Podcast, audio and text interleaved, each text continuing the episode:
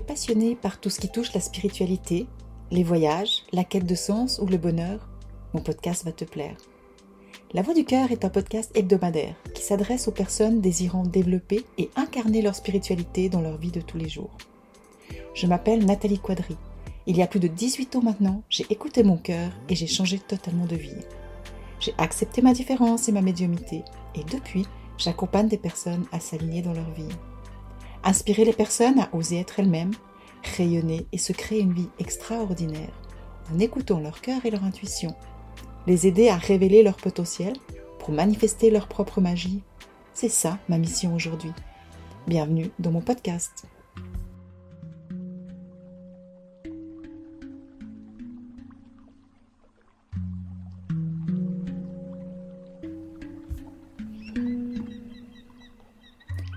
Épisode, j'ai envie de t'expliquer comment les synchronicités m'ont permis d'incarner le message que j'avais reçu à Rennes-le-Château et de me retrouver assise en face d'Anubis dans son temple à Luxor. T'est-il aussi déjà arrivé d'avoir des intuitions ou de recevoir des messages et que tu te demandes comment tu vas pouvoir les concrétiser car ça te paraît juste impossible? Si oui, je suis persuadée que mon épisode va te donner des pistes intéressantes. Comme je l'ai raconté dans mon dernier épisode, c'est devant le pilier des Visigoths, à Rennes-le-Château, que j'ai reçu le message de me rendre dans le temple d'Anubis, à Luxor, pour recevoir la suite de mon initiation. Je n'ai pas trouvé ce temple malgré de nombreuses recherches sur mon ami Google.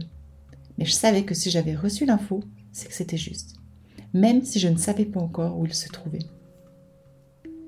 Ce que j'ai oublié de te dire, c'est que lors d'une conférence à Vevey sur les crop circles en février 2011, donc un mois avant de me rendre à Rennes-le-Château, j'ai eu l'appel d'aller en Angleterre pour aller dans les crop circles et ressentir leurs énergies. Je suis donc partie avec ma maman et un ami dans un voyage organisé par des géobiologues à la découverte des crop circles. C'était en juillet 2011. Et c'était aussi une expérience juste incroyable, dans laquelle j'ai reçu plein d'enseignements, que ce soit dans les crop circles même ou lors de notre visite à Stonehenge. Et ce qui est juste hallucinant, c'est que dans notre groupe, il y avait un homme passionné d'égyptologie, comme par hasard. Et c'est lui qui m'a donné l'info que je cherchais tant, et j'étais super heureuse d'apprendre que ce tome d'Anubis que je recherchais depuis plus de trois mois existait bel et bien. Comme quoi, c'est comme si tout était déjà orchestré sur un autre plan. C'est ça que j'adore et que j'appelle la magie.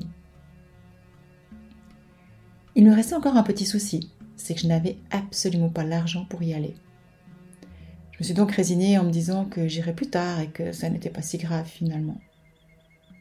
Mais ce dont je n'étais pas consciente, c'est que lorsqu'on commence à écouter notre cœur et à se mettre à l'écoute de notre âme, la vie se charge de nous soutenir dans notre démarche et nous offre une palette de synchronicité juste inimaginable.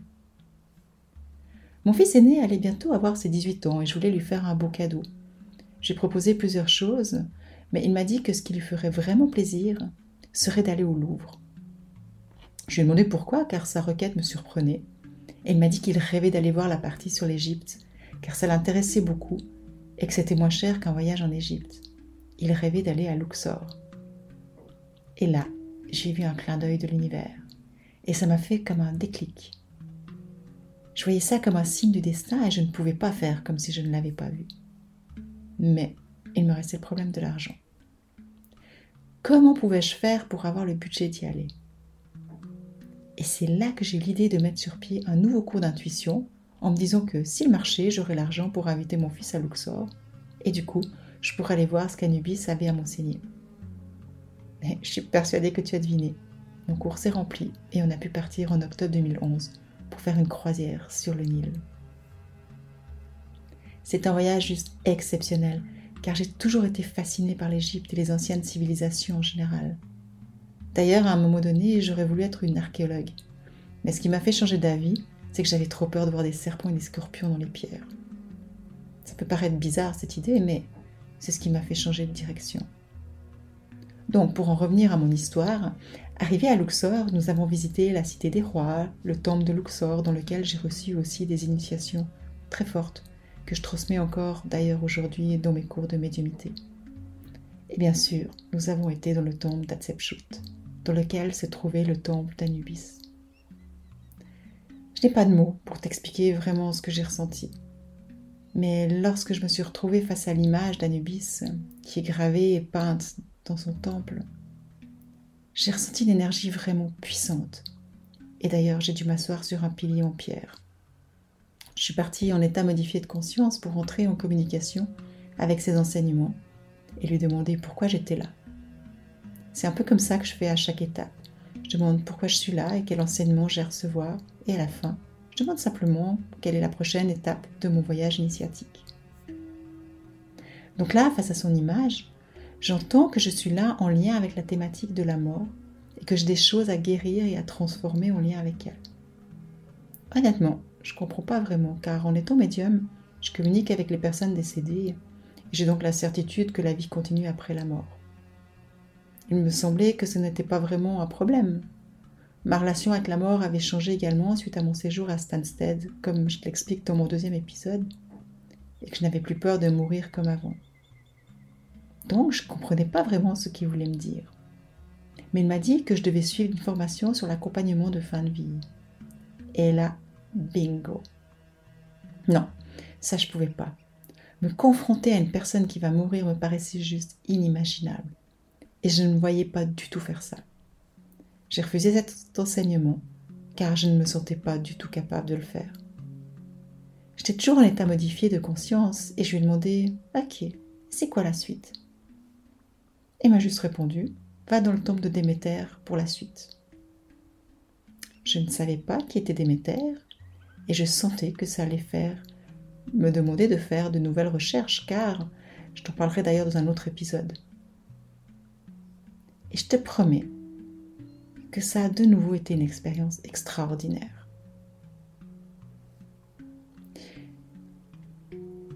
Et à ce moment, je sens une présence autour de moi. C'était un garde qui me parlait. Il croyait que j'avais fait un malaise et voulait voir si j'avais besoin d'aide ou de quelque chose. Bien sûr que je ne pouvais pas lui dire que j'étais en train de communiquer avec Anubis. Alors je me suis levée et je suis partie un peu plus loin. Mais le retour à la réalité a été un peu difficile, je dois le reconnaître. Mais il y a des choses qu'on ne peut vraiment pas dire. Mais je souris toujours en repensant à ce moment. J'ai donc remercié l'énergie du lieu et les enseignements reçus, et je suis partie rejoindre mon fils pour continuer la visite. Mais avant de te partager certains enseignements que j'ai retirés de mon voyage à Luxor, j'ai envie de te raconter mon retour en Suisse et la puissance des synchronicités. Tu verras, c'est vraiment au-delà de l'entendement. Et même si on ne croit pas à la magie de la vie, il y a des fois où on n'a pas le choix que d'y croire. Donc, en rentrant, je discute avec une amie et je ne sais plus pourquoi, car je ne parlais pas de mon voyage, mais elle me dit qu'elle s'est inscrite à un cours d'accompagnement de fin de vie et me demande si j'aimerais l'accompagner. C'est quand même fou, non? Je refuse l'invitation directement car je ne peux pas imaginer faire ça.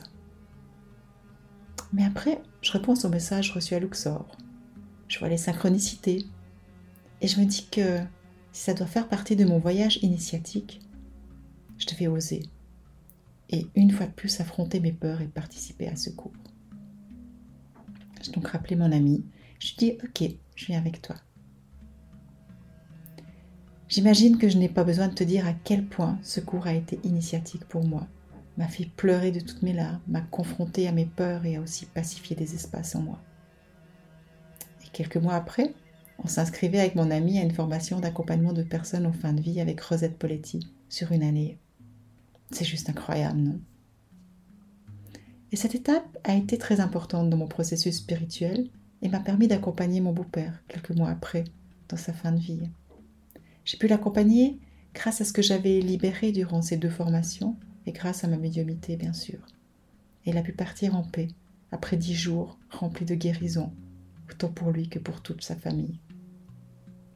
Et tu vois, c'est ce que j'aimerais vraiment transmettre comme message.